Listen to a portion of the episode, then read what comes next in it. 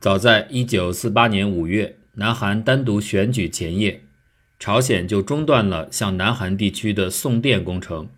到了李承晚政府成立不久后的9月28日，又全面禁止南北交易。同年10月发生的利顺叛乱事件，则给韩国经济危机落井下石，严重破坏了社会秩序。持续恶化的经济状况，更是让官方汇率从50韩元暴涨至450韩元。但汇率上升并没有带来出口增长，外汇储备极度匮乏，物品供不应求的局面始终没有得到改善。随着经济陷入长期低迷，缓解财政困难变得难上加难。一九四七年十月四号，美国商业周刊刊载一份关于朝鲜战后重建五年计划的报道，披露，战后韩国经济的重建是永远不可实现的妄想。由此可见，韩国经济已走到断岗绝黄的地步。为了控制物价总水平，政府于1949年6月停止向商业银行的国库资金分配，把资金全部集中到朝鲜银行。政府施行这一举措目的就在于减少货币发行量，但事与愿违的是，这种政策变化反而加剧了低利率下的商业银行资金紧缩。不久之后。朝鲜银行只好以提供特殊贷款的手段来阻止商业银行的倒闭。值得关注的是，想方设法稳定物价的政策，并不是出于韩国政府自身意愿，而是韩美经济援助协定的一项内容。根据协定，受惠国不仅要履行财政收支平衡、货币发行与信用管理、外汇交易及贸易管制等方面的义务。还要践行粮食的征收与分配等方面的职责，与其说是救护国家，倒不如说支持韩国经济振兴才是美国援助的真实目的。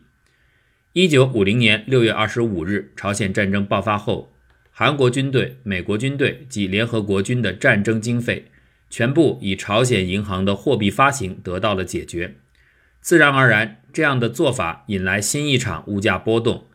据一九五零年七月。韩国政府与美军司令部签订的韩元贷款协定，美军可以从韩国银行获得无限制贷款。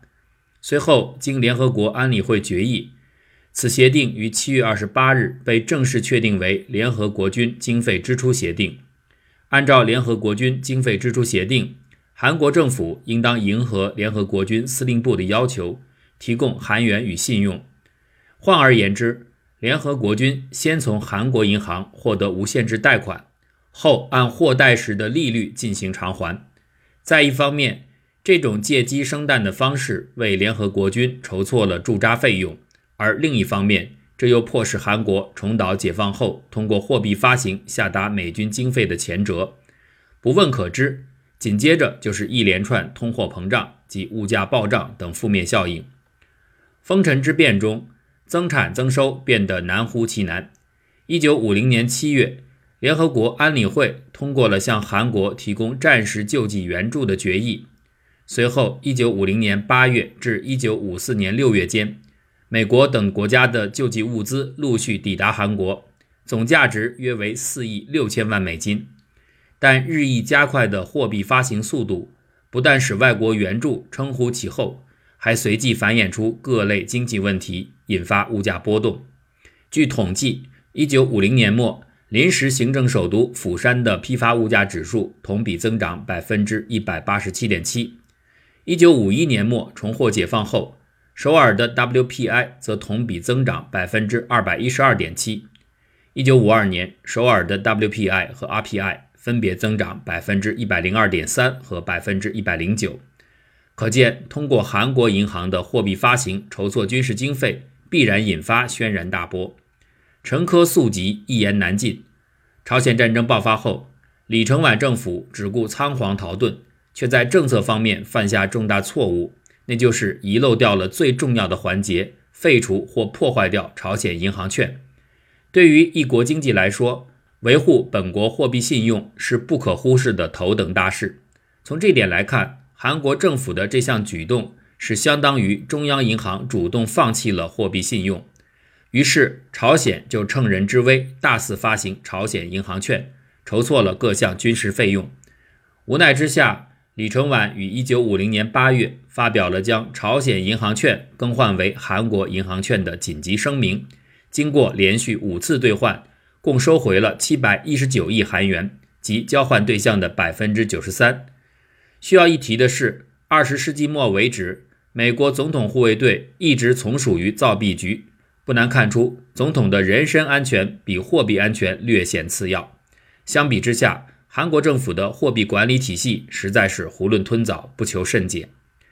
眼看着货币发行不尽如人意，李承晚政府又试图通过增加税收来筹备资金，没想到增税政策也没有轻易的实施下去。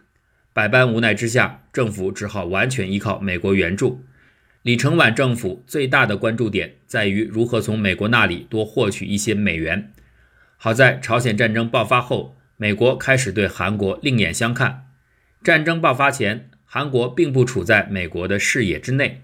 后来，美国渐渐意识到韩国的战略地位，失去韩国可能意味着美国在东北亚地区的势力的大幅削退。为保证其在东亚地区的利益，美国便不断加大对韩国的援助力度。其结果是，韩国经济走势离奇而曲折。据官方统计。从1945到1965年间，美国国库向韩国拨付的援助资金共有一百二十亿美金。按20世纪50年代韩国经济大师于正恩的推算，1946至1976年间，美国、日本等国给予韩国的经济援助和军事援助的资金多达156亿美金，其中美国援助为126亿，日本为10亿，国际金融机构为20亿。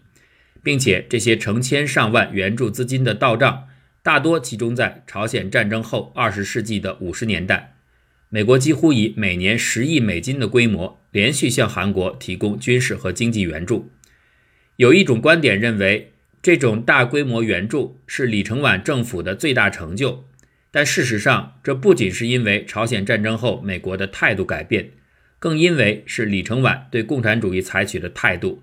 比二十世纪五十年代流行于美国共和党议员间的麦卡锡主义还要强硬，而李承晚坚决反共另有其因。没想到，朝鲜战争在迫使韩国人民处在饥寒交迫状态的同时，又促使了韩国人民百折不屈、戮力同心。战争爆发后，韩国社会出现了各种带刺儿的言语。按照当时的规定，持有战时学生证就可以延迟入伍的期限。于是，为了避开强制征兵，人们跃跃欲试地升入到大学中。可是，战火连连，兵荒马乱之下，绝大部分的家庭都负担不起学费。为了供养孩子上大学，家长只能卖掉家中唯一值钱的宝贝牛。牛古塔这个词汇由此而来。就连家中必不可少的劳动工具都拿去卖了，可想而知，家长为子女学习做出的巨大牺牲。除此之外，为重建遭兵士之祸的校园，社会各界亦纷纷伸出援手。其中不仅有国内外各种形式的援助及驻韩美军的帮助，更有起到中流砥柱作用的家长们的募捐。从此，韩国社会上就有了以赞助金、建筑费等名目的学杂费。为了再次登上总统宝座，李承晚组织白骨团这一前所未闻的暴力团伙解散国会。胁迫在野党议员，白骨团出现后，总统集权制进一步得到强化。为对抗气焰嚣张的执政党，余下的在野党只能并肩作战，共图大业。除此之外，美国与联合国的大规模军事援助及救济物资，为这场派别战争增加了不少筹码。为了维持这种高筹码的战局，李承晚也只可把希望寄托在国外援助。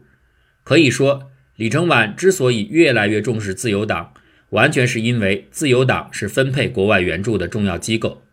无论如何，对援助来讲，最重要的并不是其接受或使用过程，而是其成果。国外援助规模曾在1957年达到最高点，随后急剧减少，之后又从无偿援助变为有偿援助。可没想到，就在这种量变与质变过程中，韩国经济竟然实现飞跃式增长。那么这一事实又告诉人们，是过多的援助带来了负面影响，还是援助本身就存留着问题？在回答这些问题前，需要先回顾一下李承晚政府的经济运作模式，明确什么样的援助才是常规援助。正如世间万物一分为二的观点，李承晚政府的经济运作模式也实现了一些令人欢欣鼓舞的业绩。一九五二年五月，李承晚政府决定采用易货模式加大出口量，这是韩国政府在龙战于海中取得的一项成果。从当时的对外贸易形势来看，进口占据绝对优势，为实现贸易顺差，政府千方百计地扩大出口。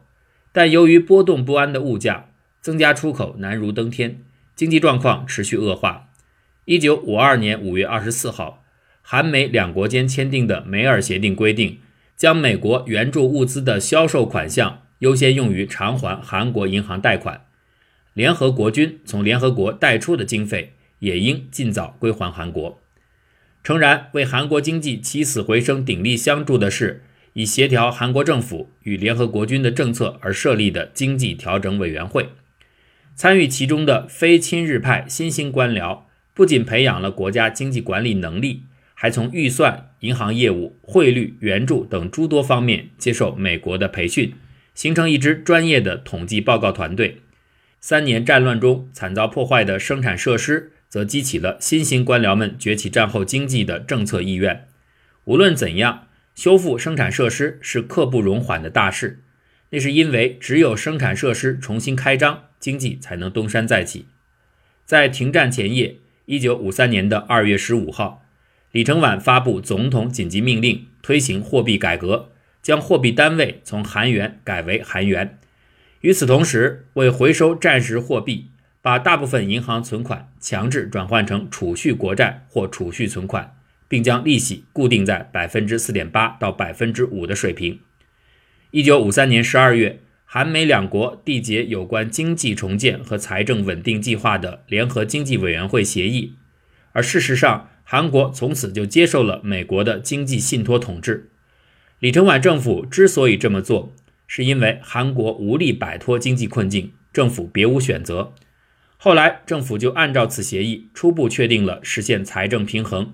设置单一汇率、稳定货币价值、加强信用管理的方案，并决定将援助物资的销售收入投入到重建投资和收拾战争残局上。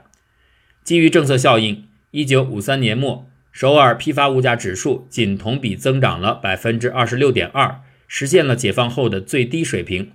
除此外，李承晚政府将联合国军偿还的贷款资金用到扩大进口上，以进一步稳定物价。这项举措为韩国经济的崛起铺设了基石。更为重要的是，在信托统治的背景下，各经济部门不仅要管理美国援助，还需要专业的美国援助机关出具会计报告。这种制度既提高了官员的业务本领，又把不学无术的官员一扫而空。由此，在经济部门出现了韩国最初的官僚精英。日后，这一阶层的经济官僚精英。得到了朴正熙政府和全德焕政府的重用，像韩国银行这样口碑良好、机构严密的特定机关，变成了官僚人才的富集地。原因就在于有关援助的会计与统计核算是由韩国银行全权负责。若干年后，韩国银行出身的金正联和金在义分别上任朴正熙政府的秘书长、全斗焕政府的首席经济顾问职位。简而言之，鼻祖神话酿造了经济官僚的神话。一九五四年五月，联合国韩国重建局与韩国政府就以重建计划及金融、税制、贸易等为主要内容的各经济部门政策指向达成协议。据此，韩国政府于同年七月制定了一九五四年度综合资金计划。根据这一计划。政府应把年度货币供给量增长率和物价上涨率控制在百分之五十九与百分之二十五以内，并利用援助物资销售收入六百四十亿韩元进行财政的投融资。虽然这些举措是出于履行韩美两国间协议的内容，但应把其视作韩国政府有效运作国家经济管理事务的初始成果。据统计，该年韩国经济增长率为百分之五点六。从此，韩国就进入到解放后的扩大再生产阶段，但经济景气的现象还是引发了物价暴涨，其中粮食价格的涨幅最大，高达百分之四十一点五。显然，美国的援助不可能永无止境。美国三番五次地提出要把无偿援助转换成有偿援助。进入一九五五年后，这一要求终于兑现。急如星火的韩国政府也不得不费尽心思采取自救策略。为大大增加出口量，政府在一九五五年一月实行了出口补贴制度。出乎意料的是，另一个政策误判竟然对此泼上了冷水。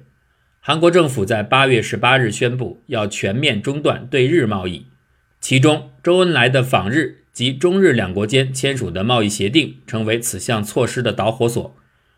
众所周知，韩国是对日贸易依存度极高的国家，日韩贸易全面中断后，韩国境内的物资求过于供的情况日趋严重。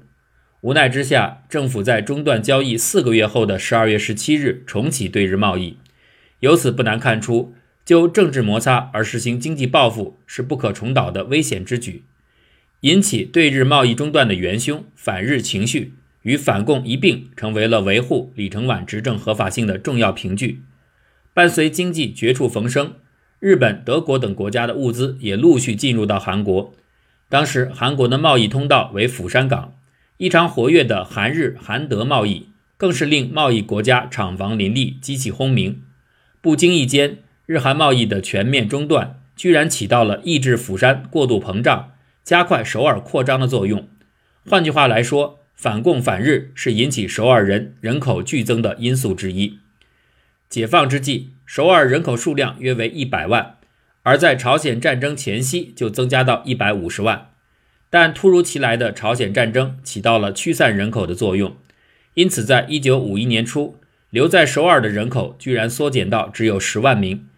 首尔人数的剧减，促进了釜山难民数量的猛增，令釜山人口总数从解放后三十万增加到一百万。正如曾经匆忙离开首尔的李承晚总统在战后风驰电掣地打道回府一样，首尔人口也迅速的反弹，很快就超越了初始规模。在经济开始全面腾飞的一九五四年，首尔人口是一百二十四万三千，到李承晚政府末期，首尔人口总数翻了一倍。据调查，一九六零年代首尔人口约为二百四十五万。那么，首尔人口暴增的原因又是什么呢？人们驻扎釜山是为了观望时局改变。釜山不仅是临时首都，更是人们获取战争物资的一道生命线。同时，釜山也是一座黑市、白市并存的巨大的贸易中心。对企业来讲，战时贸易就是下金蛋的鹅。三星物产是在一九五一年成立。注册资金达三亿韩元的中型企业，一年之后，三星物产的营业收入竟然增加至原始注册资金的二十倍，即六十亿韩元。主要业务收入均来自于废铁、蛋壳出口和日用品、医药品的进口贸易。日后被划分为财阀阶层的三星集团的李秉哲、乐金集团的巨人会、斗山集团的朴斗炳、韩一和鲜的金韩寿、东洋化学的李廷林等等。这些企业家都在战时首都釜山以及国际贸易中大发了国难财。值得关注的是，以朝鲜战争为分水岭，韩国商界的支配权从湖南地区及全罗道地主手中转移到了岭南地区及庆尚道财主的手中。可想而知，政府向大邱与釜山的转移，为庆尚道企业家提供了近距离接触政坛人物的机会。李承晚反日情绪。随即以中断对日贸易表现了出来。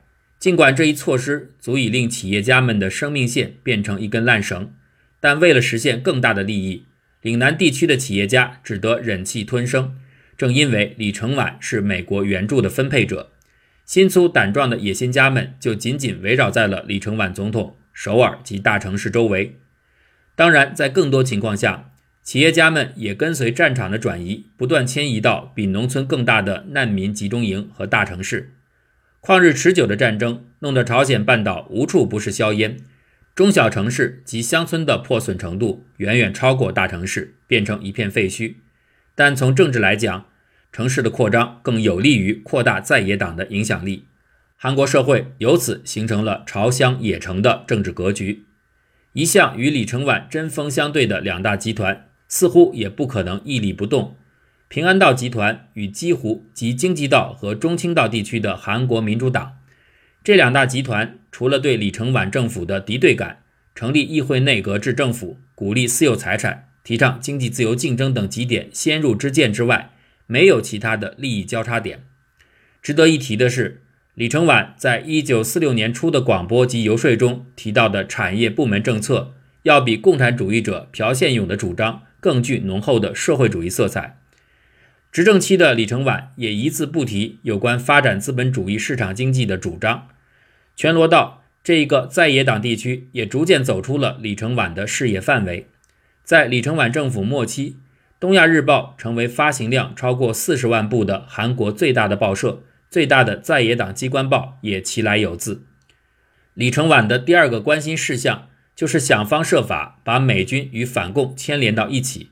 为达成这一目的，早在朝鲜战争初期，李承晚就把大韩民国国军的战时作战指挥权交予美方，并为了缔结韩美同盟关系倾注全部精力。也正因为如此，李承晚不可能眼睁睁地看着经济与人口流向半岛东南端的釜山。据他说想，人口越向北侧移动，就越有利于巩固战线。日韩交易终止后，经济连续下滑，物价高企。于是，在一九五五年九月，李承晚政府就分别发布了关于下调公共事业费的总统紧急令，主要内容是将烟、盐、铁路、电话等公共产品价格及费用降低百分之三十至百分之九十。只可惜，这项措施对物价稳定是鞭长莫及，并且违背了资源分配原则，令经济困难木刻成舟。一九五六年二月，证券交易所挂牌成立。三月三日起，交易所正式对外营业，建国国债和十六种股票同时上市。三月二十九日，原属财务部的潮兴银行首次公开发行股票。此后，商业银行、兴业银行、储蓄银行相继发行股票，为构筑现代金融体系提供契机。到了一九五五至一九五六年间，往日因收拾战争烂摊子而一向贷款猛涨、存款萎缩的各家银行。不仅变得存款激增，还逐渐恢复了民营企业金融业务。一九五五年五月签订的韩美剩余农产品援助协定付于实施后，到一九五六年，共有二十三点八万吨粮食运入韩国，其规模占到韩国粮食总产量的百分之十五。所谓的“三白”工业（制粉、制糖、纺织）则霸占了与美国剩余农产品一同进口的所有援助物资。开办银行，独占援助物资，变成新兴财阀暴富手段。李承晚试图通过进口美国便宜农产品的方式，实行粮食最低价格政策，但是在动荡不安的物价面前，这种措施缘木求鱼。一九五六年末，首尔的批发物价指数和零售物价指数同比分别增长百分之四十六点二和百分之四十六，物价再次飞起，经济活动日趋萎缩。一九五六年，韩国经济出现负增长，具体数据是百分之负一点三，国际收支也呈现出持续恶化迹象，外汇赤字达到三千六百万美金，外汇储备濒临枯竭的情况下，外汇危机悄然逼近韩国。由于外汇危机再度深化，李承晚的年事已高，自由党渐渐干涉起了总统的人事任免权。不仅如此，一九五六年后。援助资金的分配权也归于自由党。伴随自由党重磅出阵，新兴财阀便成为政治人的领地，出售外汇及进口许可证成为了政府的主要业务。政府贷款和国际复兴开发银行贷款不仅向企业家提供重要资金链，还向社会提供了通货膨胀的引火索。令人感到蹊跷的是，外汇危机持续不退之下，官方汇率依然固定不变。可见是政府为投机倒把分子提供了投机场，于是社会上就出现了钻政策空子、做投机倒把和外汇交易的人群。无论如何，知晓韩国首次外汇危机的人屈指可数。外汇危机之所以能够避影逆行，完全是因为美国扩大了援助规模。除此外，日益增多的美国援助还起到了延长自由党独裁政权的作用。在自由党独裁时期，美国经济援助呈持续增加态势，于1957年达到顶峰。自由党更加如纵鹤之鱼，利用援助资金维护自身的独裁统治地位。事实上，李承晚的一民主义统治理念和自由党主张的民粹主义之间不存在任何差异。自由党则像阿根廷的庇隆主义者那样，一味地高喊“李承晚万岁”。人们多半会认为，马歇尔计划打造了美国经济神话。其实，马歇尔计划只是一个暂时缓解国际收支不平衡状况的手段而已。为减少对欧贸易赤字，持续增加出口，美国就向欧洲大陆地区抛售大量美元。众所周知，扭转国际收支逆差局面的最好方法是提高国际竞争力。显然，国际竞争力也只有在物价稳定的基础上得以实现。像援助之类的自上而下的方法，不可能从根本上改变国际收支。实际上，在朝鲜战争爆发的二十世纪五十年代初期，韩国物价就呈现了上涨态势。后来，随着物价的稳定，经济上才有了前所未有的快速成长局面。尽管是如此，人们依然坚持认为马歇尔计划才是带动欧洲经济复兴的一锤定音。由于欧洲各国自主决定美国援助的接受与否及其具体使用计划。援助对各国产生的效果间有着天壤之别。对英国等国家来说，美国援助带来的影响可算是可有可无的；而对比利时等国来说，其负面影响不容轻视。虽然法国曾因周密计划丰硕成果而获得广泛认可，但其对马歇尔计划的评价最为苛刻。朝鲜战争爆发后的一九五零至一九五四年间，美国陆续向日本调入了战争物资及相关物品。其市面价值约为三十亿美金。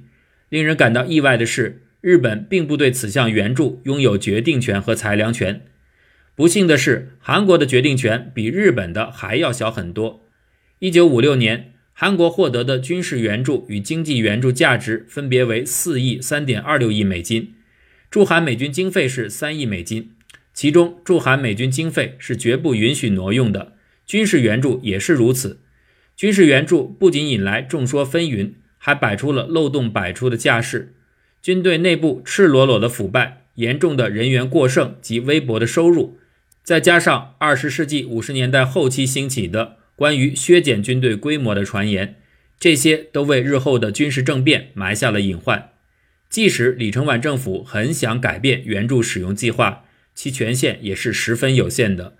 一九五六年起，大部分援助偏向于自由党。从援助资金的使用情形来看，五四至六一年末，援助资金的百分之七十四用于购买原材料，而用于购置设备的款项就占到了百分之二十三点六。可见，经济援助资金中用于工业化发展的资金不足四分之一。总之，李承晚政府能够为工业化发展筹集的援助资金不会超过百分之十，尤其是在朝鲜战争爆发后。美国援助变成了维护李承晚及自由党独裁统治的一大保障，军事援助占据绝大部分的援助结构，不仅迫使韩国的军事结构趋于死板，还督促韩国在这一温床里孕育了军事独裁。更可怕的是，就在这种援助过程中，接二连三地产生了经济官僚神话，援助结构越趋于单一，即分配援助和调拨物资的权力越集中于中央。就越容易编造出像日本、韩国、台湾那样经济官僚才是带动了经济发展主人翁的不经之谈。相比之下，在没有接到任何美国经济援助的情形下，中国在二十世纪后期同样实现了瞩目的经济跨越发展。一些韩国学者主张，就在美国援助的急剧减少、韩国经济逐渐衰退的过程中，李承晚政权惨遭离析分崩。这种看法是错误的。其实，伴随着援助规模的下降，韩国反而为经济发展铺设了基石。或许在没有长期独裁政权的情况下，韩国经济极有可能早就弃旧图新。